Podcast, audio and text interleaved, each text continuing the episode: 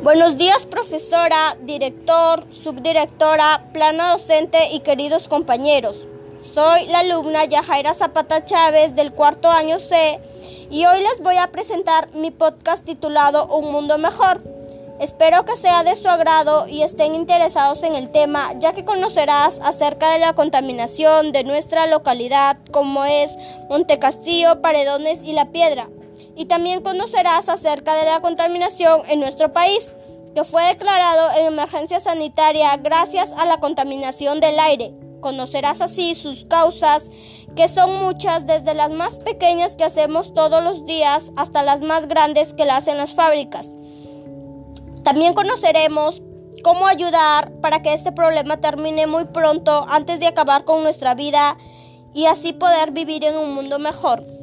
Debemos entender como contaminación del aire a la presencia de materias o formas de energía que implican riesgo, daño o molestias graves para las personas y seres de la naturaleza, así que como que puedan atacar a distintos materiales, reducir la visibilidad o producir olores desagradables o enfermedades.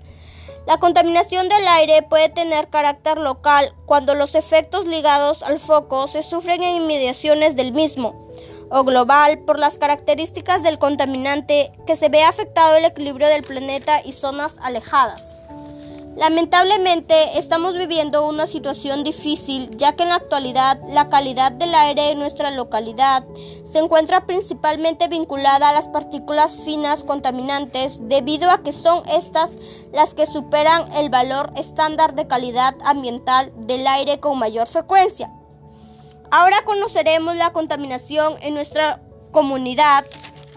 En mi localidad la contaminación del aire es muy avanzada, ya que las personas no son conscientes del peligro que esto puede ocasionar.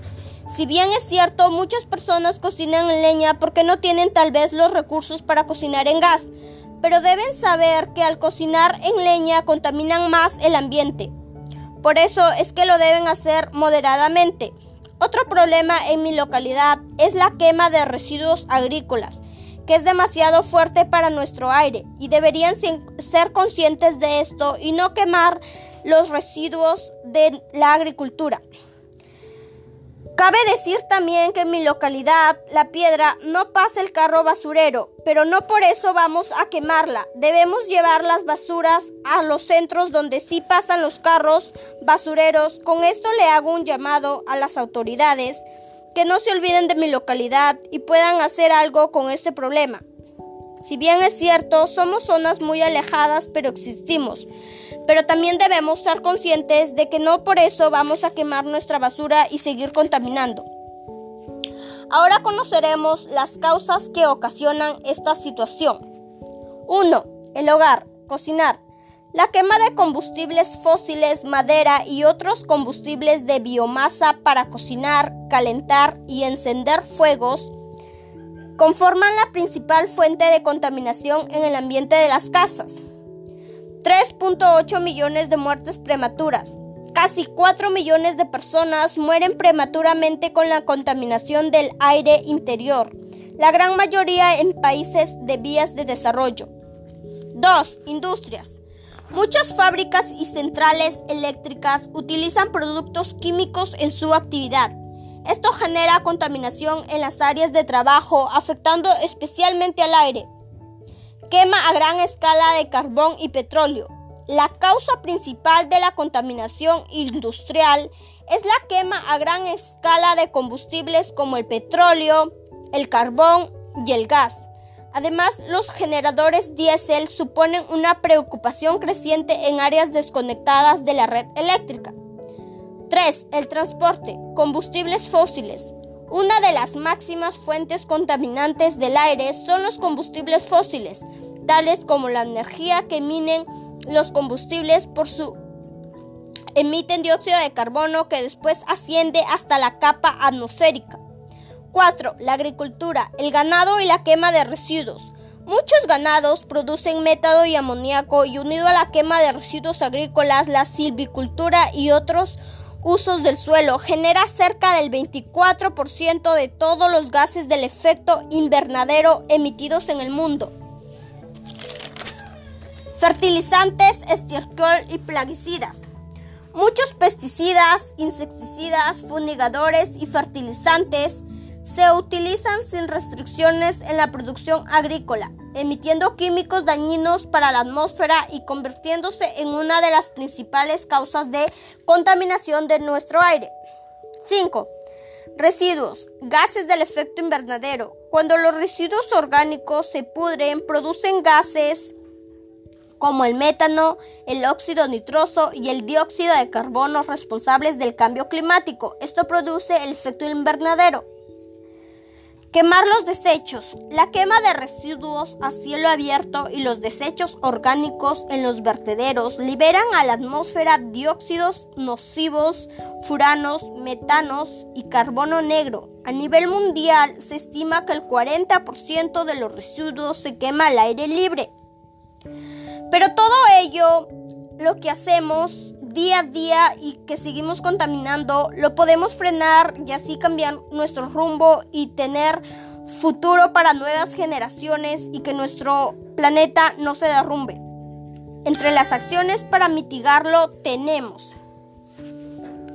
contrarrestar los efectos de la contaminación ambiental en la salud a partir de prácticas cotidianas de actividad física.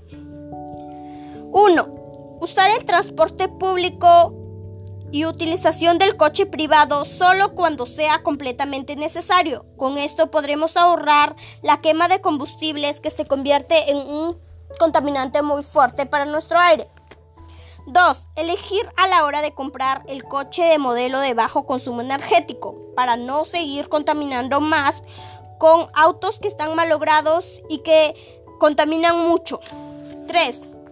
Llevar a revisión de manera anual el coche para comprobar que el vehículo no contamine más de lo permitido. 4. Reciclar no solo disminuye la cantidad de basura que hay en el planeta, también ayuda a mantener la calidad del aire y así podemos hacer otras cosas, reutilizar nuestros productos y no gastar más. 5. Usar sprays que sean respetuosos con el medio ambiente. Con esto quiere decir que usar sprays que no contengan muchos contaminantes, ya que nosotros sabemos que queremos matar a los mosquitos, pero no utilizar sprays que sean muy fuertes, sino de baja contaminación. Asumir la autoestima como valor personal para brindar alternativas de solución a problemas diversos. Tener un aire limpio es responsabilidad de todos, debido a las actividades cotidianas que producen emisiones contaminantes. El uso de energía para iluminar las viviendas contamina. El consumo de gas para calentar agua y alimentos contamina. El uso de cualquier forma de transporte que se mueva con gasolina o con gas diésel para ir al trabajo o a la escuela contamina. El uso de productos de limpieza contamina las industrias y prácticamente todo lo que hacemos día tras día contamina. Por eso debemos tomar conciencia. Con todo lo mencionado, estoy seguro de que la contaminación ambiental disminuirá en todos sus hogares. Debemos poner en práctica todo lo dicho para así disminuir nuestra contaminación ambiental, tener un futuro mejor y que nuestro planeta se mejore. Finalmente me despido de ustedes agradeciéndoles por su tiempo y su atención. Espero que les sirva mucho y sobre todo lo practiquen para tener un mundo mejor, un mundo lleno de vida, de salud y que las calles estén limpias, por donde pasemos estén limpios, respiremos un aire puro y no un aire contaminado. Poder decir aquí estamos, nosotros pudimos cambiar el mundo, nosotros podemos hacer algo contra la contaminación, ya que es futuro para nuestras nuevas generaciones y que no tengan un aire contaminado, un mundo contaminado, lleno de basura, lleno de residuos por todos lados y poder vivir tranquilamente en un mundo mejor. Recuerden, nosotros podemos cambiar el futuro, nosotros podemos cambiar el, mundo. Y si hoy me dijeran que mañana se acaba el mundo, yo hoy todavía plantaría un árbol. Muchas gracias por su atención que me han brindado.